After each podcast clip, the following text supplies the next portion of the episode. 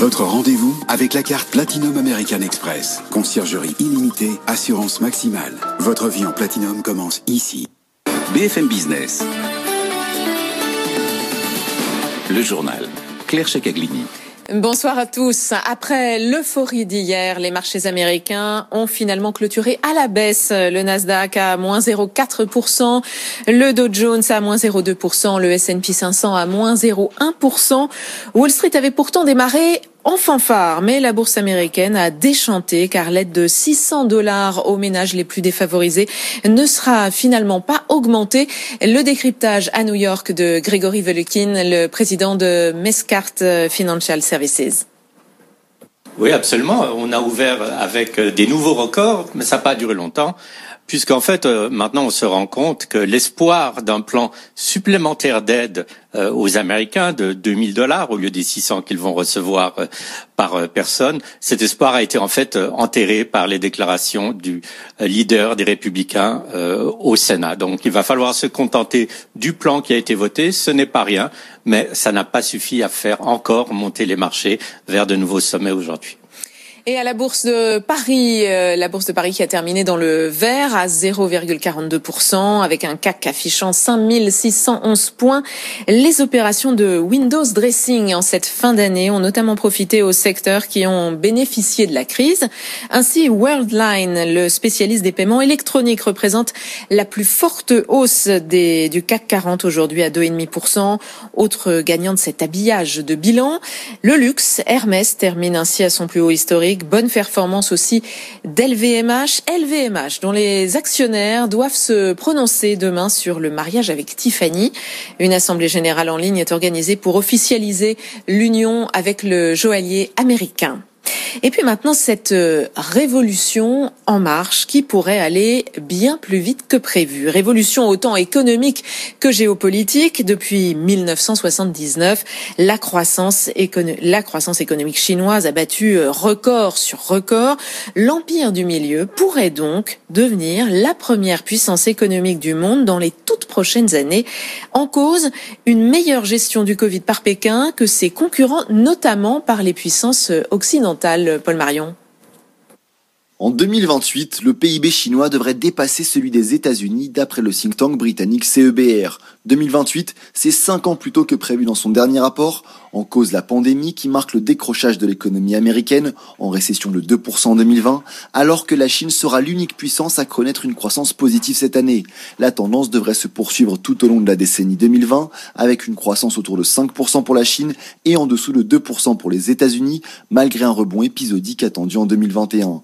Plus généralement, la décennie à venir sera marquée par la montée en puissance de l'Asie, avec l'émergence de l'Inde comme troisième économie mondiale en 2030 et le décrochage de l'Europe, l'Allemagne devrait tomber à la cinquième place, la France stagne à la septième position, alors que l'Italie ne fera plus partie des dix premières puissances économiques en 2030. Le think tank pointe ainsi du doigt la gestion de crise médiocre des Européens et les incite à s'inspirer davantage de l'Asie plutôt que de se comparer entre eux les explications de Paul Marion. Et justement, pour ce qui est de la gestion de la pandémie euh, dans l'immédiat en France, l'exécutif ne prévoit pas de durcissement des mesures sanitaires. Nous ne voulons pas confiner à ce stade, a affirmé ce soir Olivier Véran.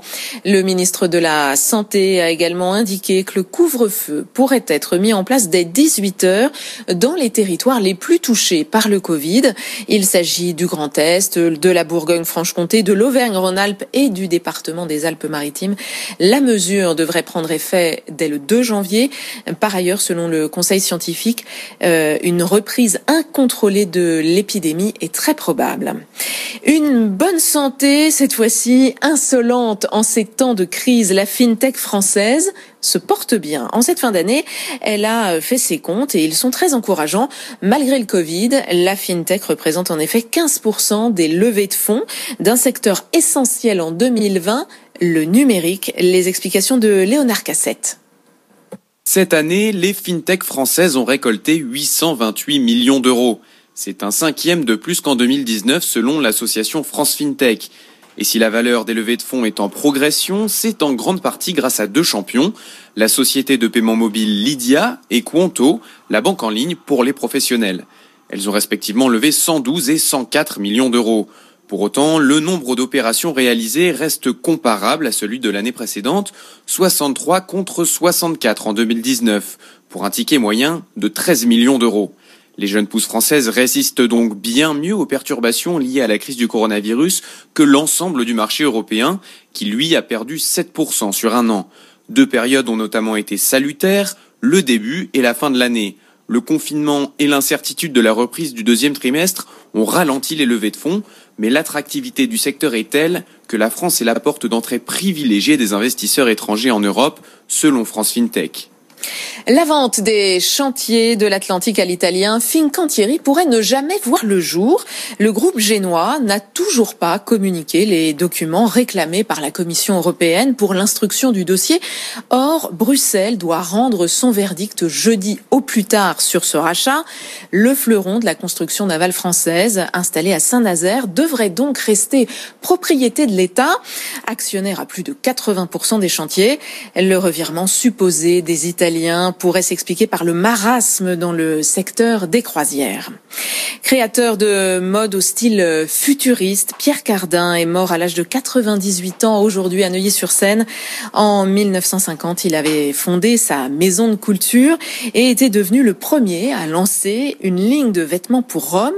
Fils d'immigrés italiens, devenu milliardaire, cet homme d'affaires avait misé sur la diversification de ses activités.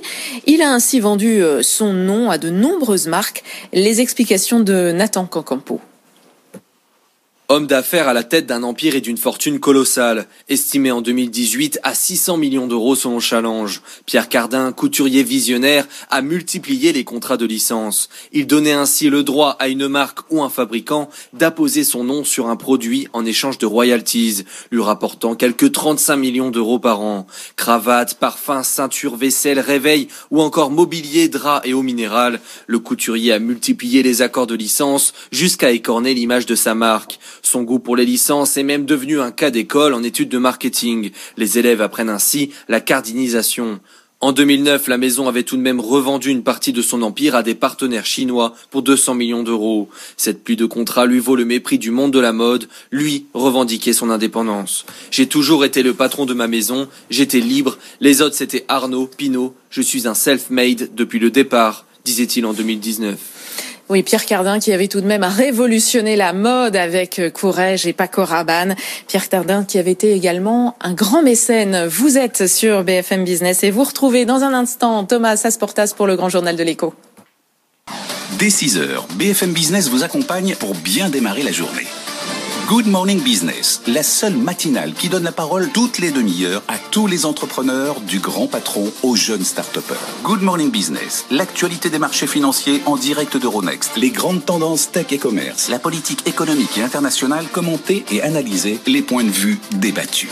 Good Morning Business, présenté par Sandra Gondouin et Christophe Jacubizine, du lundi au vendredi, 6h-9h sur BFM Business et en simultané sur RMC Story, canal 23 de la TNT.